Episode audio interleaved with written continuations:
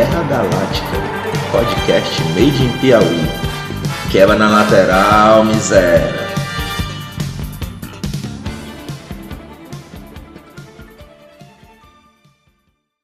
Salve, salve comunidade! Como é que tá todo mundo? Bem-vindas e bem-vindos para mais um podcast Made in Piauí, Guerra Galáctica, seu podcast sobre futebol, com muita resenha, muita zoação, choros e lágrimas, sorrisos e alegrias. A gente está aqui com, com o Luiz, diretamente de São Paulo, e o Bonifácio. Vamos ver se mais algum membro consegue chegar a tempo da gravação do podcast. Mas enfim, nós vamos falar aí da expectativa para a próxima rodada. Corinthians contratou aí o Casares, né? Acho que o Luiz tem algumas coisas para dizer. A gente vai falar também do jogo Flamengo e Palmeiras, né? O, o, jogo que seria 8 a 0 mas na verdade foi 1 a 1 Isso tudo no nosso primeiro bloco sobre as competições que estão em vigência. No segundo bloco, a gente vai ter uma discussão sobre a questão da utilização da base, né? Como é que os times atualmente eles têm visto, eles têm utilizado, qual é a perspectiva que eles têm da base, né, das categorias de base e por fim, o terceiro bloco, para a gente sempre dar aquela maciada em quem está merecendo, né? A cornetagem nossa de cada programa. Bora nessa? Primeiro bloco.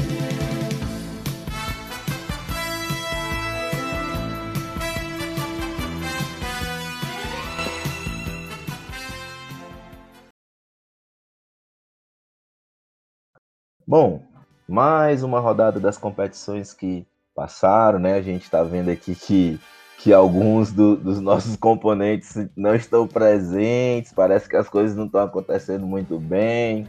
É eu, acho Vasco... vão, eu, acho que eles vão ficar devendo a caixa de cerveja. Cara preso no engarrafamento aí, no engarrafamento online. Ou no engarrafamento online, ou então pegaram tanto ar que eu acho que tem que rolar essa cerveja aí. Mas vamos, vamos ver, vamos ver. Tem Vasco aí que empatou com com Bragantino. Tem São Paulo que empatou com o Internacional. São Paulo que talvez não tenha sido nem tão ruim assim, porque foi fora de casa e tal, né? Tem toda aquela. Em casa, coisa. líder do campeonato. Ex-líder do campeonato. Né? É, tem isso, né? Ex-líder do campeonato. O time que tava bem, né? É, que tem o Thiago Galhardo jogando sozinho.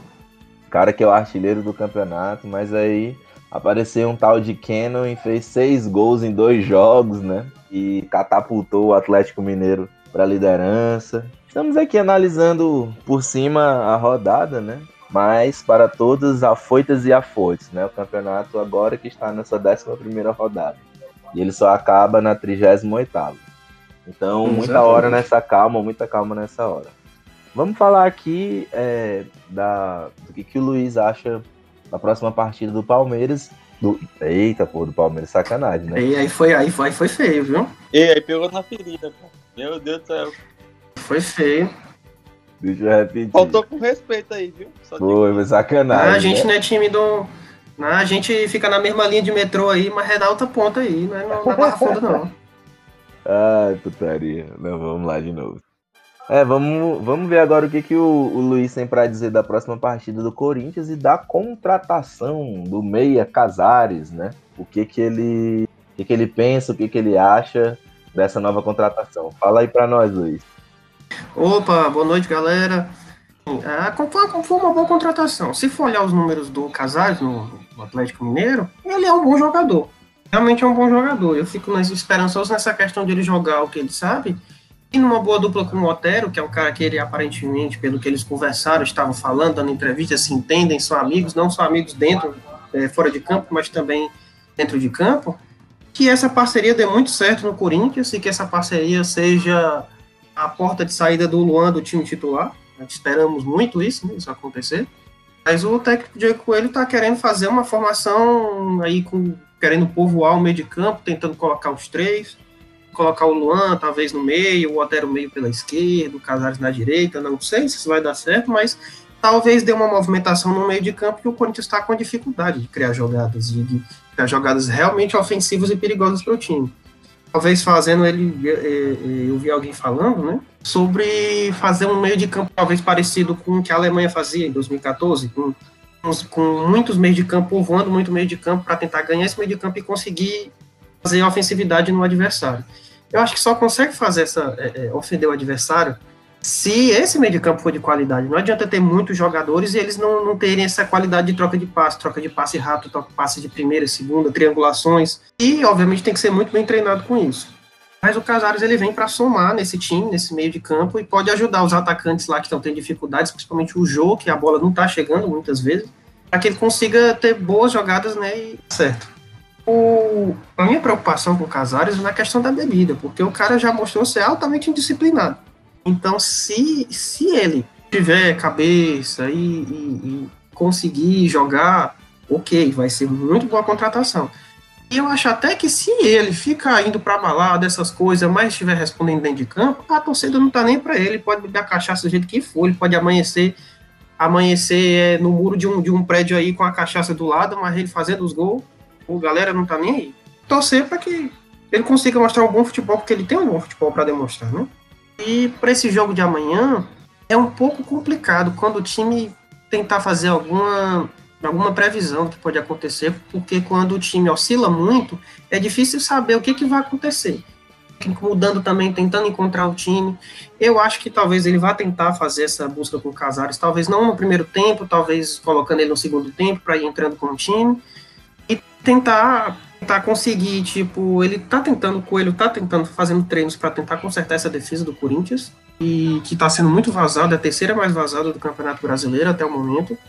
E se ele conseguir consertar essa defesa com um meio de campo que funcione, talvez com Casares funcione, ele pode, com o Corinthians pode conseguir fazer um bom jogo amanhã e até ganhar do Atlético Goianiense, que é um time que dá para ganhar, dá para ganhar do Atlético Goianiense. Só que o Atlético Goianiense ele surpreende surpreende em um momento quando a gente.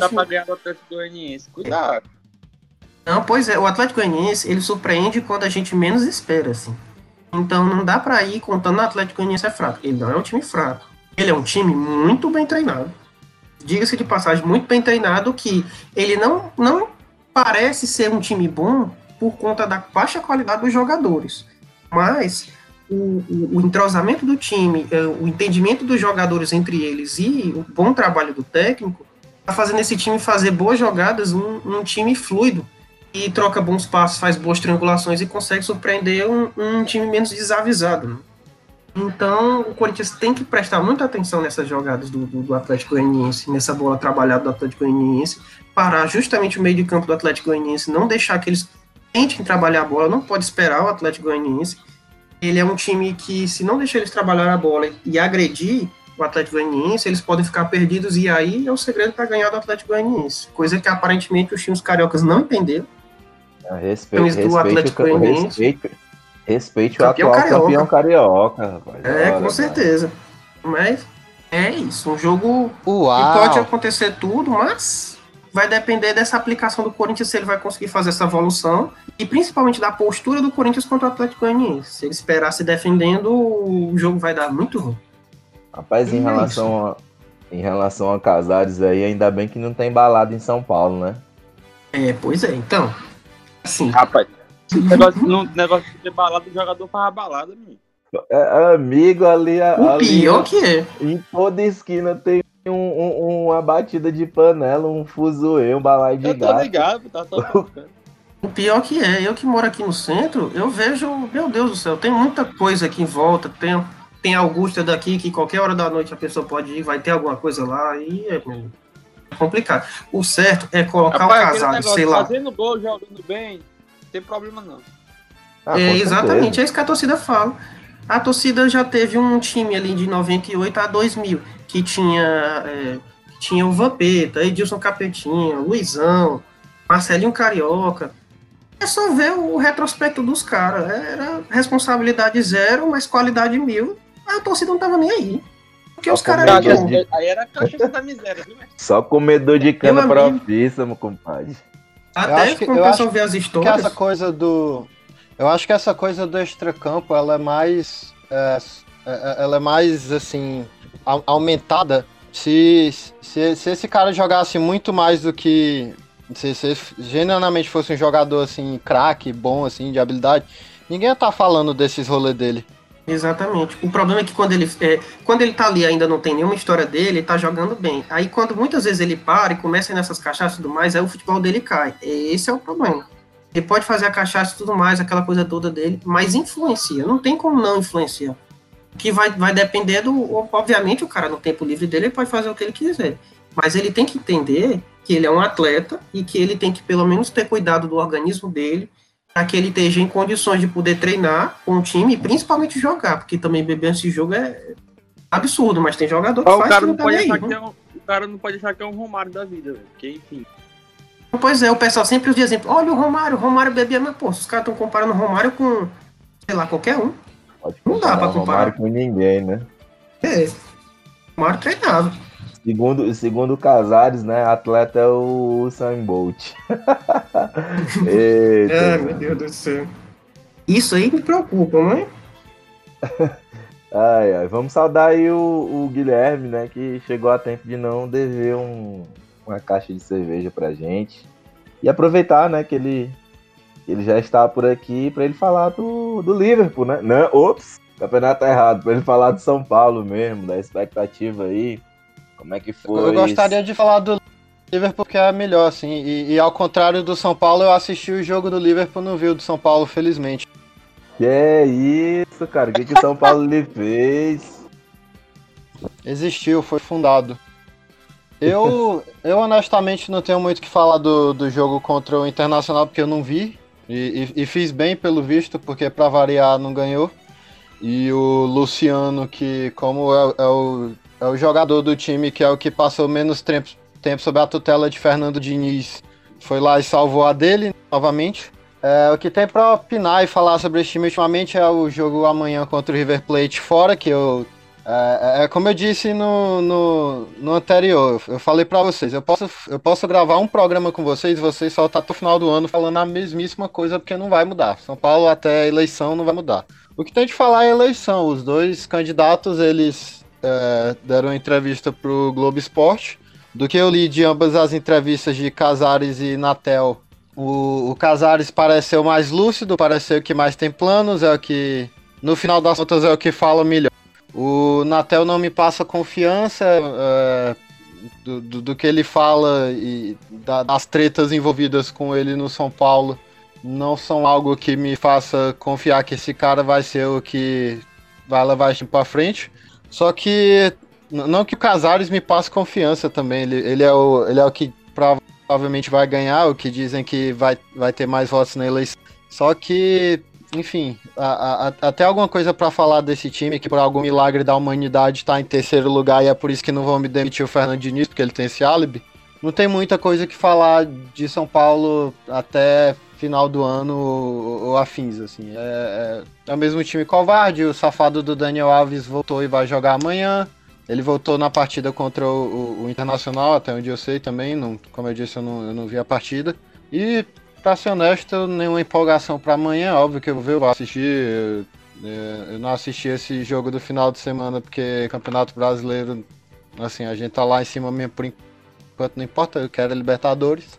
E, sei lá, eu não tô nada empolgado. A gente novamente vai sem o Luciano pra essa partida pela ainda suspensão do que, que ele possui na Libertadores. E, porra, eu tenho medo do River, cara. Quase ganharam da gente. A gente conseguiu um empate chorado na última partida. Eu não vejo nenhuma esperança nesse time. Eu não vejo vontade, eu não vejo garra, eu não vejo sangue nos olhos desses caras pensar, porra, a gente tem duas partidas ainda pra querer levar essa porra, ao menos pras oitavas. Não vejo, cara. É, é a- a mesma panela de, de 2018 do, do Reinaldo e os jogadores de. Como é aquele negócio fute-mesa? Por mim, o, nível é esse, cara. É cambada de jogadorzinho de fute-mesa, não, não tão empolgado pra nada, não são sangue nos olhos pra nada, não são corajosos pra nada. A gente já perdeu aquela do binacional e eu duvido que esse time vá se classificar. É, a a única coisa que me empolga, que eu quero ver aqui na frente, daqui pra frente pro São Paulo, é a demissão de Raí, a demissão de, de Fernando Diniz e ver o que é que a próxima diretoria pode armar pra isso tudo. Puxado, hein, bicho? Rapaz, e o Raí, né? O Raí, uma, uma grande referência pro São Paulo em, em campo, né? vamos Aí que foi assim. eleito. Aí que foi eleito hoje o melhor, o, o, o melhor jogador da história do Paris Saint-Germain. Pois é, eu, eu tava vendo isso, agora diz muito sobre um time fundado na década de 70 em uma parceria com televisão e, e, e Federação Francesa, porque não tinha um time na maior cidade do, Do país. do país. É, olha o tamanho do negócio. O negócio é mais artificial que plástico, bicho. Puxadíssimo, puxadíssimo mesmo, né? Acima de, de, de rivalidades, né? Logicamente que a gente não vai torcer para que um rival esteja em melhores condições, mas que pelo menos que o, o time consiga se levantar. Que as competições precisam de adversários, as competições precisam de time disputando, jogando, até pra gente ter realmente essa graça. Também é engraçado quando um time se destaca bem, sai ganhando de todo mundo. A torcida do Atlético é, Mineiro deve estar tá, surfando, né? Tá curtindo a onda, né? Mas só vamos repetir que o campeonato não tá resolvido ainda. Não vai dar nada esse time. É o maior cavalo paraguaio do campeonato, esse Atlético. Zero confiança nisso. Eu acho que pelo histórico, né? Embora esteja um time bom, mas Não é, O é porque é histórico- pequeno, é, é minúsculo, uma ameba. é isso. O, fa- o fantasma ele sempre retorna para as bases se tremer. E eu tô torcendo por isso também, não vou mentir. Agora a gente vai falar, o Boni vai falar aí das impressões que ele teve.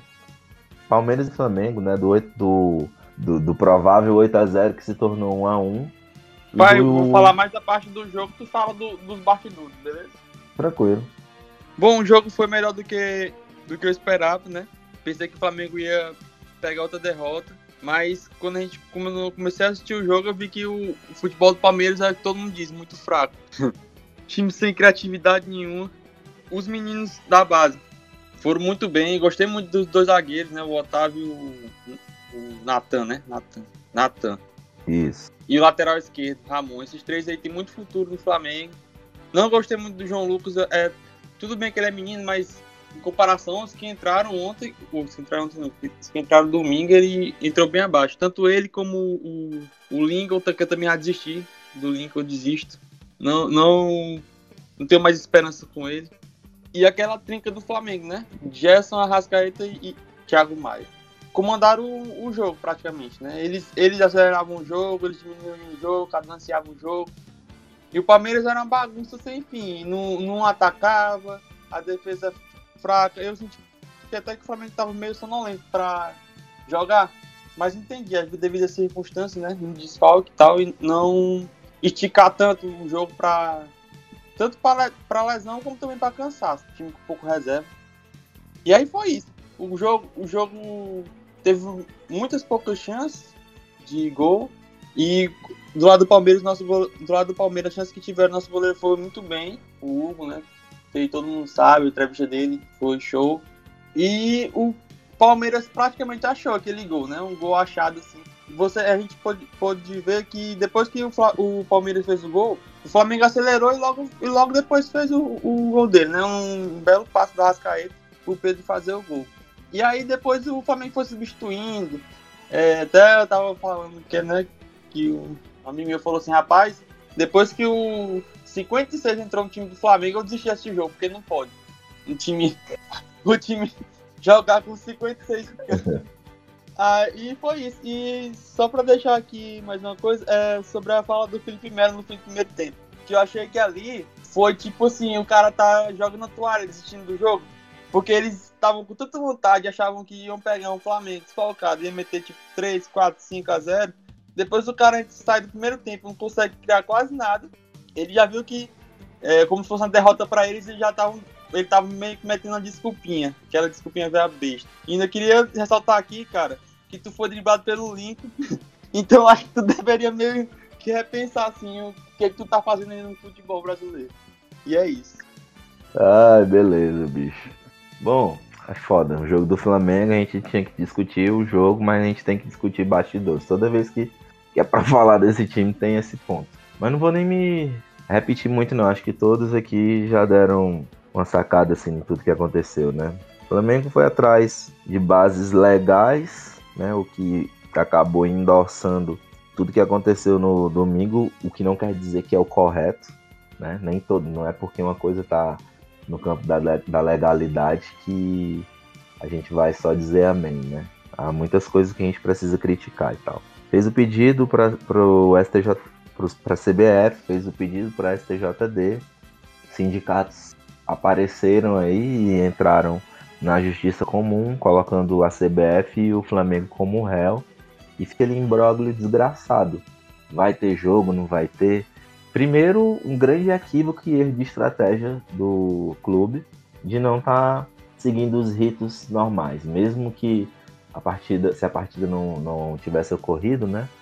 Era fundamental que o time estivesse no estádio, a fim de não atrasar preparo físico, né, o aquecimento, a própria partida em si, como acabou acontecendo.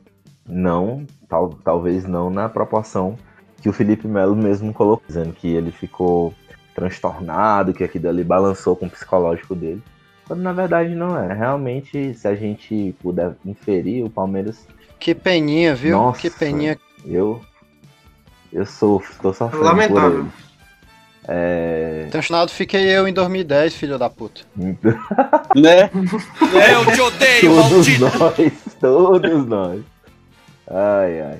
Então, é, eles estavam mesmo era com aquela ideia assim de, meu irmão, vamos deitar os caras. E a gente viu que não é bem isso, né? No campo, o time do chuveirinho, o time que não abafou quando realmente tinha condição de abafar e tal.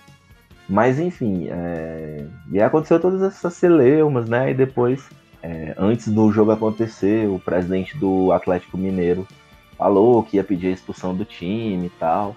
Enfim, acho que você fala o que você quiser, mas aí você tem que provar, né? E tipo assim. E, de- e depois também tem que ouvir, né? e não vai. ouvir. Assim como ele tem direito de falar, também tem direito de ouvir. Sim. Eu tenho uma opinião formada, sim, mas eu também me, me, me preocupo com relações a questões processuais, né? Mas, tipo, precisa-se de um, um inquérito investigativo para tentar se vincular a- uma coisa com outra coisa, né? E o Sete Câmara, ele, enfim, só falou bobagem mesmo.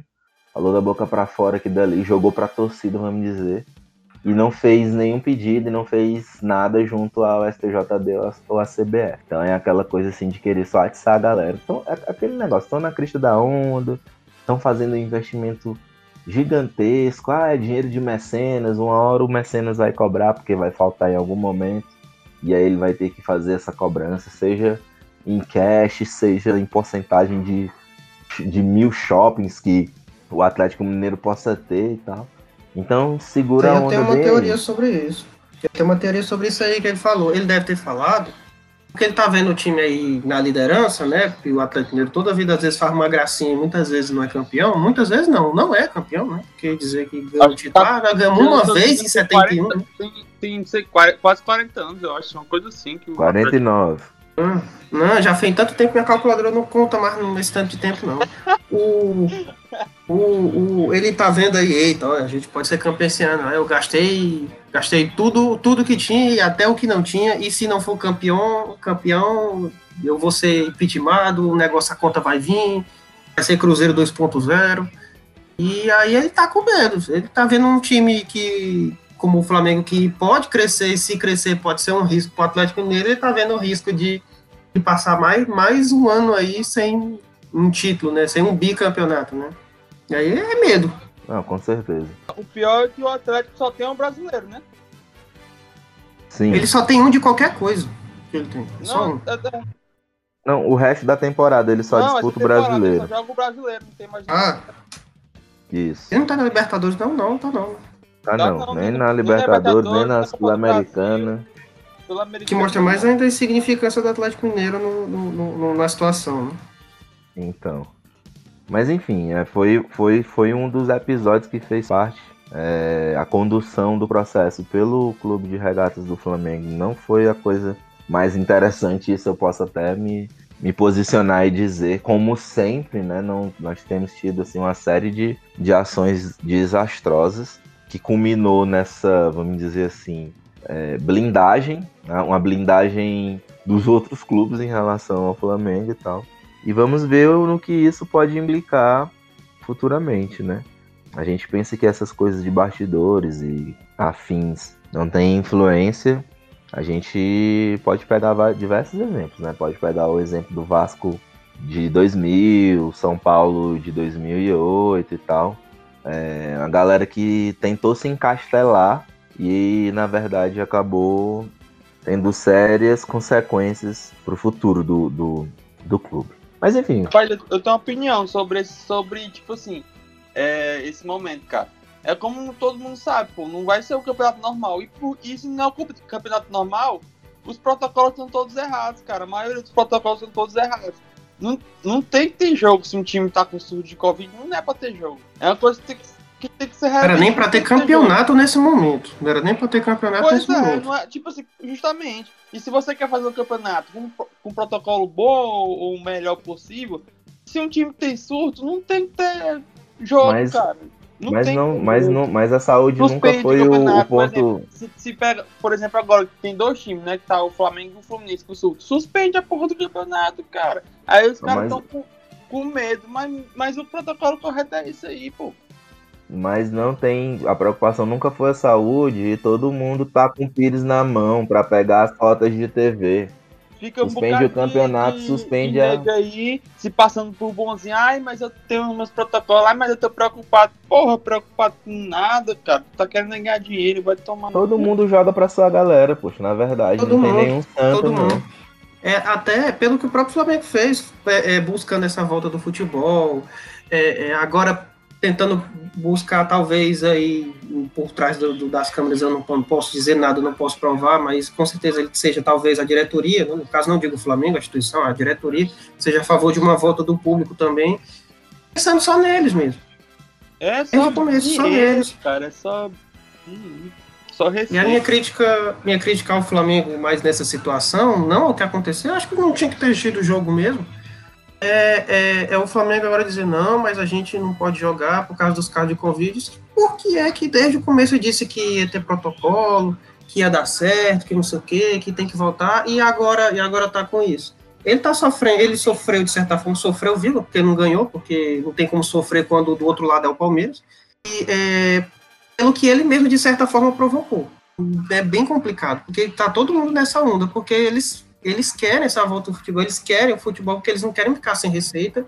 Não, e é isso, eles não querem ficar sem receita, não querem estar todo mundo, de certa forma, meio desesperado, querendo aquela coisa toda, e às vezes puxados ideologicamente por uma ideia ou por outra. Ó, não, é à- não, à toa, não à toa que amanhã vai ter uma reunião em Brasília com 45 clubes, representantes de 45 clubes. Não, o Flamengo não está com o Rodrigo Maia pela questão da lei do, do mandante. É, então, Uhum. é, enfim, todo mundo tá nessa. Mas tem um fator, assim, do. E aí eu acho que quem escuta o nosso podcast tá ligado, assim, tipo, todos nós aqui fomos contra a volta do, do futebol e a gente tá discutindo em cima de algo que é material, que acontece, que existe, né? A gente não pode. A gente não queria que acontecesse, mas se voltou. Mas fico- aconteceu. É, Eu fico mais tem- puto ainda, pô. Porque é com os caras que querem jogo, pô. Os caras deviam estar preocupados em pegar a doença tão pouco se fudendo, pô. Os caras do Palmeiras colocando o jogo. Vai tomar no cu, cara. Não tem Deus. preocupação. E assim, é, o Flamengo, ele também participou e, e assinou, o, vamos dizer assim, o regulamento do campeonato com o protocolo que foi estabelecido pela CBF e tal, e aceitou. Grande lance, existia jogadores para a, a partida acontecer, né? Existia um- uma quantidade de jogadores negativados que poderia acontecer. O debate que a gente faz, né, não- que não é feito dentro dos clubes ou é utilizado pelos clubes quando lhe convém. Só que agora não vai acontecer mais porque eu entendo que como a partida aconteceu, então existe uma, uma um fortalecimento, né, uma reiteração do, do protocolo e do, e do regulamento do, do Campeonato Brasileiro. Mas, tipo, a preocupação que a gente tem, por exemplo, é que mesmo que dê negativo, pode ser um falso negativo, é, ou pode ser que o vírus ainda não tenha conseguido ser detectado no- nos exames, porque você é um É o time que negócio tá da com carga, surto, carga viral né? É, você é um time que tá com surto e isso pode acometer. Enfim, tem toda essa série de discussões que quem só se preocupa mesmo somos nós, que não estamos Com nessas certeza. relações de poder e Eu tava. Eu tava interessado um- realmente na saúde, né? Eu tava até vendo aqui um, um desses programas esportivos e o cara tava falando que lá no Campeonato Uruguai teve um jogo que foi suspenso porque teve um caso de Covid pô, no time. E o jogo do, o jogo do campeonato foi suspenso, tá ligado? Então, tipo assim, tu vê que tem. O Brasil tá pouco se deixando pô, pra isso aí. É que nem a população tá fazendo. Pô. Tem, tem muitos interesses envolvidos. Muitos. Os clubes estão sendo só, só reflexo do que a própria população está fazendo. Não é muito é, diferente, pô, não. tu vê, tá, tem mais ninguém se. Parece que não- acabou, pô, tá ligado? O Acho que coronavírus acabou, parece essa é a sensação mesmo. Enfim, gente, esse assunto ele tem diversos desdobramentos, diversas perspectivas, né? Não, e a gente não vai parar de falar disso, né? Porque, enfim, vai continuar tendo um jogo, vai ter, continuar tendo casos de Covid nos times e, e não vai parar, pô. É, infelizmente, É, mas eu acho que sempre a gente faz uma referência aqui no, no nosso programa quando possível, né? Pra Com certeza. reiterar o, o- a nossa posição e tal. Guilherme? Tá aí, cara? Tá. Tu tem alguma coisa pra dizer ou a gente passa pro próximo bloco? É, pode falar algum, alguma palavra de baixo calão para a instituição Flamengo? Pra diretoria, Arque, diretoria. pra diretoria, exatamente. Fiscal de Flamengo aqui, hein? É. Lamentável. Nesse, nesse caso, já que eu fui censurado, voto com o relator. Olha isso. Você não pode deixar elementos que estão fora do debate atrapalhar a sua crítica. Você pode, você pode e deve criticar a diretoria atual do Flamengo. É o que eu faço. eu, eu, eu critiquei também, eu critiquei tudo. Eu critiquei a diretoria, o protocolo, o Felipe Melo. Todo time tem sua história, tem seus ídolos. E isso não tem, não, não tem muita relação com, com o que a, a sanha bolsonarista que está no Flamengo tem feito. Mas fala aí, pô. É como eu disse, eu, eu voto com o relator. To- to- toda a postura que o Flamengo tá do- nesse ano inteiro, desde o, o, o desastre no Ninho do Urubu até agora, é, é algo completamente desprezível. Me faltam palavras para expressar o, o quanto isso me enoja. É, é- é bizarro que eu acho que nem que as diretorias mais loucas do Flamengo, que aí você tira Pati, você tira Cabelete, você tira. Você tira. foi- Márcio Braga, até, até essas me, me parecem mais humanas do que, do que o que esses caras estão fazendo e que fizeram no Flamengo esse ano. É uma bizarrice grotesca, é, é um negócio que eu acho extremamente lamentável. E quanto ao, ao Felipe Melo, é outro jogador que tem o meu desprezo total, acho um cara completamente babaca, lixo, ser humano pavoroso. Eu desejo tudo de ruim e eu fico feliz que ele joga no time que ele joga, porque é a cara dele. É isso. Concordo. Concordo com isso daí. O, o, o palmeirense exalta a, a, a figura Felipe Melo, não é nem um jogador, exalta a pessoa Felipe Melo. E isso é, é triste. Porque é só um reflexo do que, não contra a torcida do Palmeiras, óbvio, mas contra uma grande parte da passada do, do- da torcida do Palmeiras que banca assim, um, um- um cara como esse como o, o porta-voz do time. E acha lindo esse tipo de coisa. Então, é triste. Mas, é, de certa forma, a torcida gosta, é, ele é um reflexo do que está ocorrendo ali. O próprio Palmeiras é um time que está sempre querendo se dar bem e brigando e reclama. É, parece aquele, aquele tipo de torcedor torcedor doente que quando o time está ganhando fica falando de todo mundo e quando está perdendo diz que a culpa foi do árbitro. Então, complicado. É isso, né?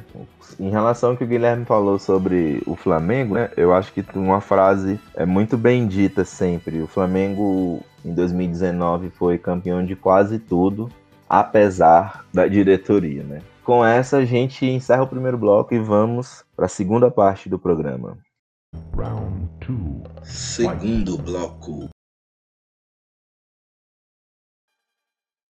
Bom, gente, como vocês sabem, a gente vai discutir aqui um pouquinho sobre a questão da utilização de jogadores das categorias de base nos times principais. É, em geral, a gente percebe uma variação entre esses usos, né? Tem times que utilizam muito, tem outros times que não utilizam nada, tem times que têm a tática de lançar e achar, na verdade, jogadores que são extra classe, digamos assim, e vendê-los, né? Tem time que, que, que, faz, que faz grana, que faz cash, sempre utilizando a base e tal. E nós estamos colocando esse debate em cena um pouco, não diria que impressionados, né? Mas um pouco por conta desse último jogo que teve, mas a gente vai falar da base do Flamengo ou da base. Mas foi por esse, por conta desse jogo do Palmeiras e Flamengo. Mas é, é pra gente pegar de uma forma geral, assim, o que, que tem acontecido com as categorias de base a nível nacional, que a gente realmente problematizando, não tem encontrado tantas potencialidades também, ou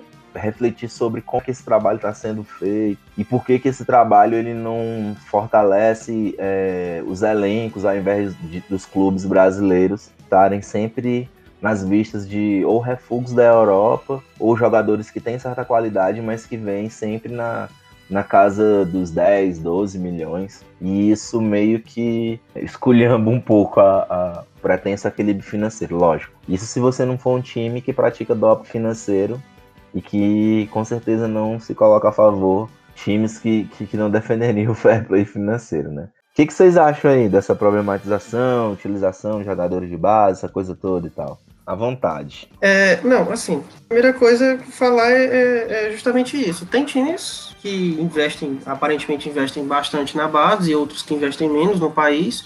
E o que a gente vê, talvez, do, dos últimos anos, que foi uma tendência na Europa há alguns anos, principalmente porque os times de lá têm muito mais dinheiro e às vezes tem às vezes um investidor que, investe um dinheiro próprio que acaba sendo muito dinheiro, essa onda de que, e que não está 100% errado os clubes, que a gente quer ganhar. Se a gente quer ganhar, a gente tem que contratar os melhores jogadores. Para contratar os melhores jogadores, a gente precisa de dinheiro e com isso a gente vai ganhar e, e assim e pronto. Só que quando se pensa nisso, ocorre o, o que a gente talvez esteja vendo na seleção brasileira. A gente até tem bons jogadores, mas não é mais aquela seleção brasileira de antes que encantava, aquela coisa toda. Pode ser uma simples culpa de uma safra fraca que nós estamos tendo já há muito tempo. Estamos tendo, vem um ou outro jogador que encanta, o resto são jogadores bons e comuns, como tem em todo o país. E também pode ser nessa dos clubes estarem talvez investindo menos, talvez menos preocupados na base, em formar jogadores da base. Muitos clubes, quando você vai ver, às vezes, clubes dos, dos grandes né, do, do, país, às vezes praticamente não tem jogador da base no clube ou no, ou no, no, no time, ou no time principal titular ou, ou, ou no banco. E isso reflete no que ocorre na seleção brasileira. Isso acaba mostrando cada vez mais um. Não é nem desprezo, é uma falta de investimento, uma falta de visão para a base nesse investimento. E às vezes os jogadores que conseguem mostrar um bom futebol, conseguem ter ser uma boa revelação no clube, muitas vezes não têm um tempo de amadurecimento suficiente e acabam sendo vendidos logo, às vezes a preços pequenos, às vezes a preço de banana, como o Corinthians sempre faz. Muitas vezes vende um jogador, não, não valoriza o jogador da base, vende ele a preço pouco e muitas vezes depois o jogador está despontando na Europa, ou não. Ou o jogador simplesmente vai para a Europa vai para a Europa muito novo e não aguenta aquela pressão, aquela coisa toda na Europa, não está preparado para um, um, um, ritmo, às vezes, de comprometimento, um ritmo físico da Europa, ele acaba voltando para cá, para o país, às vezes é um pouco mais desmotivado, ou, ou, ou às vezes não estava pronto e a carreira já andou, foi andando e, e é pega pelo meio do caminho. Isso impacta, isso ocorre justamente porque muitos clubes realmente não têm esse, esse essa valorização da base. Ah, como São Paulino, a instituição mais comentada sobre a gente e um dos pilares da, da, instituição São Paulo é a base, é, é, é a Cotia, que é um investimento de longo prazo que São Paulo fez e que rende frutos, mas eu acredito que ainda é extremamente subutilizado mal utilizado no final das contas. A infraestrutura, felizmente, é fantástica, é, é, é algo que preza pelo bem-estar físico dos jogadores, até, até onde eu sei o social também. O problema é que a integração que existe com parece completamente desassociado do, do primeiro time. Quando o, o Sane veio para cá em 2017, ele trouxe junto o Michael Beasley, que era era ex-treinador da base do Liverpool, e o Beasley comentou que quando ele viu a, a qualidade do, da base do São Paulo, ele falou que não era para o São Paulo nem precisar mais contratar jogador, só pelo que ele viu da base. E, assim, eu, eu, não teria problema de montar um time do São Paulo só com os nossos garotos da base. Dá para ver a qualidade, tem, tem, tem diversos nomes que eu posso citar aqui que a gente passaria horas falando. Só que é como eu disse, eu acho que existe uma desassociação muito grande entre a base e o primeiro time, porque tem parece que tem uma diferença colossal de qualidade. O primeiro time é extremamente problemático e a parte de baixo é muito organizada. E também pelas questões financeiras do, do São Paulo, que também seria tópico para outra situação, eles não passam o tempo suficiente que devem passar aqui para pagar o, o, investimento que foi feito neles na categoria de base. E basicamente a primeira proposta que qualquer time chega, é, ele leva qualquer jogador. O, o Davi Neres, o Davi Neres mal fez 10 partidas pelo São Paulo. E no, voltando já para o próprio 2017, o CN tinha vendido vários jogadores da base para manter outros caras. É, é, basicamente a gente sobe esses garotos para ver se acha uma solução para o time inicial. Na hora que eles conseguem render alguma coisa, a gente já vende. Sendo que achava que era para segurar um jogador aqui e ali e, e, a diretoria, no caso, ficava enrolando nisso. Ficava prometendo que o jogador ia ficar e, assim. Aí, aí já volta para o que eu venho dizendo há tempos, há tempos, há tempo. É mais uma política merda do, do Leco, mais um problema financeiro pavoroso como a diretoria não sabe construir esse time, não sabe como realizar essa integração.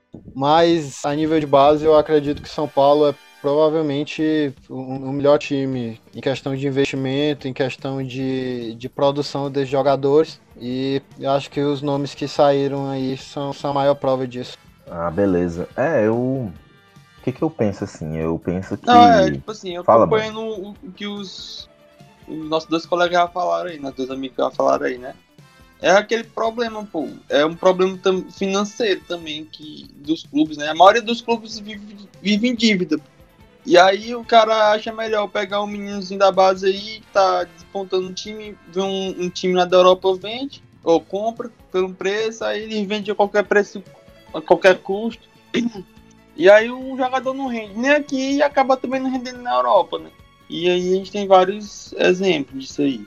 E aí essa, essa questão mesmo, assim, de, de dívida, presidente também que não dá valor à base, quer montar um time para impressionar a torcida e se, e se manter em cima de uma cadeira. Tem muita coisa. É, é um assunto para se discutir, né?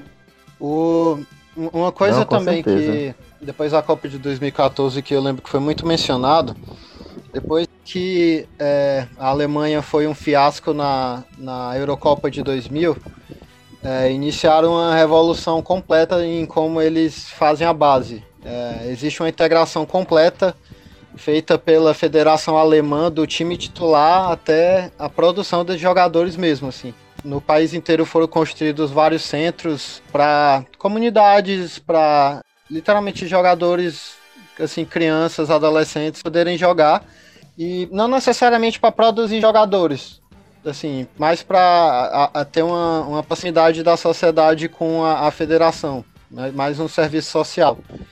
E jogadores nesses locais que são vistos, assim, que, que, que se destacam no caso, existe um investimento neles, é, eles são estudados há anos. É, essa integração que existe de todos os times faz com que eles joguem de forma semelhante, que os jogadores sejam ensinados, indoctrinados para jogar da forma que eles. eles a, a visão alemã de jogo.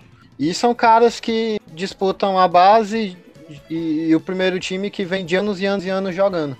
Assim, aí você pode dizer, ah, mas a Alemanha é um país bem menor, é, é, é um investimento bem menor de ser feito e tal, mas a CBF, ela no caso dorme aqui. É, eu, eu, desconheço qualquer investimento que a CBF faz em categoria de base no Brasil inteiro. E do, um e, e duvido muito que exista qualquer coisa semelhante, assim. Sem contar que tem aquele lance também, né? De só vai pra seleção brasileira que tem bom empresário. Tu citou isso aí, Guilherme. Eu, eu ia também citar algo parecido, né? Só a gente lembrar que na Copa de 2010, se não me engano, né? Ou foi. Não, acho que. Não lembro se foi de 2006 ou a de 2010. Já tava lá o Miller, já tava lá o Ózio compondo a, a seleção principal, exatamente por esse trabalho que foi feito aí, principalmente do início dos 2006 anos já estava. É, é, assim, base, basicamente o, esse time que começou após assim é, essa Euro que eu citei, é, os, os, frutos dele e, desse investimento, mesmo com a final de 2002, é, começaram a ser em 2006 e de 2006 para frente depois que o Joaquim Low assumiu, montou. É, os jogadores que jogaram as Copas de 2010, 2014 2018 eram basicamente os mesmos, assim. E ele ainda tá lá, né, o, Lô, né? Sim, sim. Então, o que eu. O que eu e, tipo assim, né? Ele, ele, ele, ele só veio ganhar a Copa em 2014, né? Foi todo um processo. Aí, é- aí é que tá, pô, tem muita gente que fala isso também. Ah, mas a Alemanha investiu não sei quanto tempo pra ganhar uma Copa do Mundo. É isso que é a desculpa que eles dão. Pois é, e nós já estamos há Pois quanto é, mas eu não tempo, vejo né? isso como negativo. Pois é, eu não acho isso negativo. Se você for olhar os times em geral, eles ganham muitas vezes por geração. Você fica, ah, mas ganharam uma Copa do Mundo. Mas é raro times que ganham mais gerações, que ganham mais de uma Pois Copa do é, pô, não, é, é quase impossível, assim, né? Você ganha quando você tenta. O time chega perto, chega perto, chega perto. Às vezes uma hora vai. O que aconteceu com a Alemanha. Ele foi vice em 2002, apesar de que ainda não fazia parte desse investimento. O time de 2002 foi um surto psicótico. É, 2006 já era base, já era essa base. Foi muito bem na Copa em casa, chegou numa semifinal. Chegou na semi né, perdeu e- pra Itália. e eu- Perdeu para a Itália no final da prorrogação, ou seja, foi por muito pouco, poderia ter levado para os pênaltis, poderia ter conseguido chegar naquela final, não sei se ganharia da França. É, Em 2010 já foi um time muito mais consistente, que jogava um futebol até mais bonito, mais vistoso que a Espanha, mas o futebol da Espanha era um futebol bem forte, né, bem difícil de se ganhar, apesar de um, pouco mais difícil de se assistir. Perderam só de 1 a 0 para aquela, aquela Espanha. Um jogo dificílimo para a Espanha, porque a Alemanha fez jogo duro, poderia ter passado, e poderia ter até feito um jogaço com a Holanda e ganhado aquela Copa do Mundo, mas não aconteceu. Aí chegou 2014 e deu certo. Foi, tentou, tentou, chegou, até que enfim deu certo. É assim. E o que mostrou, e finalmente, o Assim, também. E, e- e- também que, é, tem que tem que considerar no caso que a Espanha de que ganhou a Euro de 2008 e acho que ganhou a Euro 2008, a, a, a, a Copa 2010 e a Euro 2012, né? Foi. No caso, a 2012 foi? Foi contra a Itália, 4x0 a final. Isso. Foi, foi. Isso. E, e assim, no caso, eles pegaram a melhor geração da história da Espanha. A Espanha estava, estava ali no auge, no caso. Isso, assim, não nega o investimento que a Alemanha, que é um país tão pequeno quanto assim tal, é, é, tem e, e- e- sempre entra nessas, é, nessas competições como favorito. Não é que vai ganhar tudo, assim, mas é, é o que- é o que a gente diz. Eles têm um projeto, eles montam e vão pra frente, assim. Não, não- é, só pela existência do projeto de algo ser louvável. E- e a falta de algo semelhante institucional aqui no Brasil é, é algo que não vai seguir para frente. Não, não vai ser só é, pegando o jogador de terrão o tempo todo que a gente vai conseguir montar uma seleção coesa, que os caras joguem junto e que vá poder disputar título. Aí chega numa, numa, numa Copa do Mundo, o Tite vai, pega um meio campo e pensa, porra, vou chamar Paulinho e Fernandinho. Vou, vou, bot- vou botar pra marcar o Hazard. Aquele- Ah, peraí, É pô. aquela história do empresário. Acho que tem muito cara lá na seleção só por empresário, pô. Não, não tem, não tem justificativo.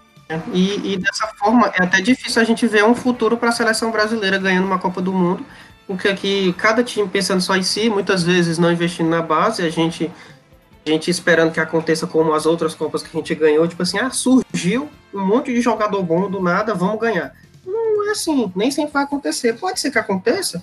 Pode, mas na grande maioria das vezes não vai. E aí vai passar 4, 5, 6, 7 Copas do Mundo sem ganhar e ganha uma. 100, 7, 1, 2, 3, 4. Que nem algumas seleções que ganharam uma ou duas Copas do Mundo e depois não ganharam mais, né? E falta outra coisa, né? Falta também técnico, né? Técnico a gente tá muito carente, não tem um que preste. E quando a gente vê, por exemplo, ficar, ah, o Tite tá mal. Aí quando vê as opções, o pessoal pensa, Renato Gaúcho. Isso- Aí é complicado. Se, as- se a nossa melhor opção é Renato Gaúcho, o Brasil já podia desistir da Copa do Mundo. Ai, gente. É, então, bem, é, é necessário planejamento, né? Acima de tudo, para pensar em todos esses elementos aí. E aí é, é- é complexo, né? Não, vamos dizer assim que tem uma solução que, por exemplo, é só você fazer movimento tal junto à base que você vai colher grandes frutos, né? Isso é um processo que, antes de tudo, demanda rigor, disciplina e investimento, né? Eu peguei um, uns dados aqui, por exemplo, do Flamengo, né? Flamengo saiu de 2013 investindo 8 milhões 195 mil reais na base. E aí você engloba tudo, né? Tudo que, que, que é de referência de custo para manutenção da base. E até agora, em 2020, tem gasto 52 milhões 282 mil. Tá, a gente pode pensar assim, nossa, que grande investimento e tudo. É, e aí a gente vai, a gente pode comparar ou querer fazer uma, uma análise em cima dos resultados. Acho que vai depender muito de que resultados você está esperando, né? Você está esperando que apareça um extra classe ali, que você possa fazer uma grande revenda, como foi a revenda do Vinícius Júnior. Revenda não, como foi a venda do, do Vinícius Júnior. Ou você está esperando que você consiga formar jogadores bons e que eles possam dar sustentação, quer dizer, para o elenco principal, né? Evitando que você precise fazer compras tanto é, questionáveis, digamos assim, como por exemplo da o valor que foi a compra do Michael, sabe? São várias nuances, né? Que a gente, que eu acho que a gente consegue entrar num consenso é que tipo a, a base ou a utilização da base ela deveria ser algo um pouco mais equilibrado. Você pode tanto tentar fazer caixa, mas que esse caixa ele não seja a única fonte de recurso que vá dar sustentação para o equilíbrio financeiro do seu time, até porque nem todo time é mecenas, nem todo time quer, quer dar calote no Profut, nem todo time quer se transformar em SA para repensar as suas dívidas, sair da casa de bilhão para ir para casa de milhão e tal. Mas ao mesmo tempo, se a gente está falando de saúde financeira, né, é bem complicado você também não organizar assim que tipo de contratação você vai fazer e que tipo de, é, de, de, de, uso você tem condição de fazer com a sua base, né? A equipe de 2019 do Flamengo, ela teve quem? Ela teve o Renier, ela teve o Lincoln também, entre os, entre os reservas. Não quer dizer que, tipo, a base ela vai ter que preencher todas as posições de reserva, né? Mas eu acho que faz parte de um planejamento a gente começar a dar rodagem para essa galera, né? Você também tem que ter uma equipe que vá perceber assim, poxa, esse cara aqui fazer uma projeção, né? Como se fosse um, um scout mesmo. Esse cara aqui, ele vai, vai ser bola, moleque. Ou esse não, esse maluco aqui, ele tem mercado nacional. Não, esse maluco aqui, qual é a posição que a gente tem mais deficitária? Atualmente, por exemplo, laterais. Então a gente poderia planejar para que a gente construísse um modelo mesmo de formação e que focasse um pouco nos laterais, fazer ou então fazer um trabalho especializado nos laterais, com laterais sem deixar de mão o trabalho do time todo, né, é, de base. Então são muitas coisas que eu acredito que na verdade aponta só um motivo, assim, que mesmo no caso do Flamengo ele esteja investindo na ordem de 50 milhões, é um investimento que parece que ainda não está sendo colocado de forma acertada. Tanto porque não está usando bem os garotos, talvez comece a usar agora, depois desse jogo que teve com o Palmeiras, que tudo bem, foi só um jogo, foi contra o Palmeiras do Luxemburgo, mas os moleques entraram assim na fogueira e sustentaram na medida do possível. Então a gente, então a minha opinião, né, que a gente equilibra as coisas e vai pensando nessa dinâmica, né? se você vai vender, mas você também tem que refazer um investimento ali na base para que você consiga que continue produzindo, é, é, produzindo grandes futuros craques ou jogadores promissores, para que isso não se perca, porque senão realmente acho que o futebol entra numa espiral que ele não vai dar conta de se sustentar, né? Ainda tem, pô, uma coisa que eu queria deixar assim, é tipo, hoje em dia a gente vê que o, o os dois times que cons conseguem segurar jogador é o que? O Palmeiras e o Flamengo, né? São os dois estão melhores financeiramente. Só que tem aquele problema, pô. Tu vê aqui o Palmeiras agora, ele quer usar os meninos da base, né? Mas aí tu pega os meninos da base, bota na mão do Luxemburgo, que não tem criatividade, o que, que o menino vai fazer? é, joga cara, às vezes... de Paula, joga Gabriel Menino, mas o cara que vive de jogar lateral dentro da área, fazer cruzamento na área, não, não acrescenta, pô, dos meninos também. Então é uma coisa mais, muito mais profunda do que a gente pensa que, que é, né? Não, com certeza. Se você. Se, quando você destaca um, um atleta de 16 anos para o time profissional, isso tem que ter um empenho assim do caralho para que a formação desse menino seja continuada e tal, que ele realmente afine é, seu modo de jogo, as suas qualidades é, particulares e tal. E realmente, dependendo da mão de quem pegar, a- acaba acontecendo a regressão de futebol ao invés de, de algo para avançar, né? In- Infelizmente, nessa, nessa, nessa idade, geralmente o empresário aparece antes que o clube. Aí Verdade, o moleque ainda fica tem- na mão de um maluco que tá mais interessado no dinheiro do que o desenvolvimento dele. verdade. Tem isso aí também. Então são, são o quê? Uns, um trilhão de fatores pra. Sim, sim, com certeza. É, seria necessário realmente uma, uma política, e quando eu falo em política, uma, uma forma de pensar o futebol dos clubes, né? Tendo isso como, como um dos pilares fundamentais. É lógico, um clube quer ganhar todos os títulos que disputa, ou a maioria dos, dos títulos que, que pode disputar e tal. É, é bem complicado, né? A gente tá falando da realidade de um, de um futebol onde boa parte das administrações de clubes estão aí com dívidas, dívidas de salário que não deveria ter, planejando um ano durante o ano, claro que, enfim, a- é, imprevistos acontecem e tal, projetando aquela galera que sempre pega, pega adiantamento de cota de TV, enfim, o futebol tá assim. E o que não seria errado, né, se você honrasse com a maioria dos compromissos, na verdade, como, é como se fosse, sei lá, um empréstimo. Então tem muita coisa que a gente precisa analisar para dar uma resposta assim definitiva, mas eu acho que essa discussão e os elementos que a gente colocou, eles são importantes, né? Era muito importante que os clubes eles repensassem sua política de categorias de base, até pelo bem do futebol brasileiro. É, o Luiz teve que sair. Alguém mais quer dizer alguma coisa ou a gente vai pro último bloco? Vamos pro último. Bora nessa. Terceiro bloco. Então, galera, vamos dar uma maciada aí nos coros de alguém, nos coros de dessas pessoas que a gente acha que estão merecendo. Eu queria saber aí do Guilherme, para quem é que vai o abraço especial dele hoje? O Guilherme é aquela incógnita, né? A gente não sabe se vai ser carinhoso ou espinhoso. Mano, eu odeio o Felipe Melo, cara. Puta que pariu. É, eu odeio esse cara. É só isso que eu queria dizer mesmo. Não vou muito além disso, não. Eu odeio muito. Desejo tudo de ruim. Acompanhe o relator. Bonifácio. Liga o microfone, Ed. Primeiro vou mandar também, vou com o Guilherme, vou mandar um abraço espinhoso pro, pro Felipe Melo.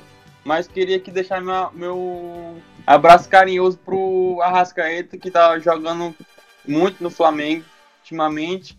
E também pelo, um abraço carinhoso pro Marinho, que eu tô virando fã dele, cara. E é isso. Bons abraços, bons abraços. Bom, eu não, não vou não vou ficar não vou ficar sozinho, não sou do contra e tal. A gente tem que, que dar essa maciada aí mesmo no, no Felipe Melo, é acompanhando o voto de vocês, né? Petulante, cara imbecil mesmo, assim, que se acha nada do que é. Devolva, minha, devolva minhas fantasias da, da, da Copa de 2010. Queria pelo menos disputar o terceiro lugar. Quem sabe, né? Mas a sua grande atuação foi um dos fatores que não nos permitiu. Enfim, acho que é isso. Acho que, que, que, que ele vai concentrar todas essas energias hoje. De carinho às avessas. Bom, gente, espero que vocês tenham curtido nosso programa, as discussões. Lembrando, estamos no Instagram também, Guerra Galáctica.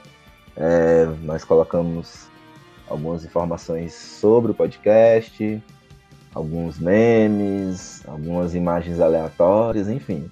Estamos aí começando a nossa caminhada aí para ser um canal, talvez não de referência, mas um canal interessante para que as pessoas acompanhem e se adentrem um pouco mais nas discussões de futebol. Valeu, Boni. Valeu, Guilherme. Valeu, valeu. Valeu, queridos. Até mais.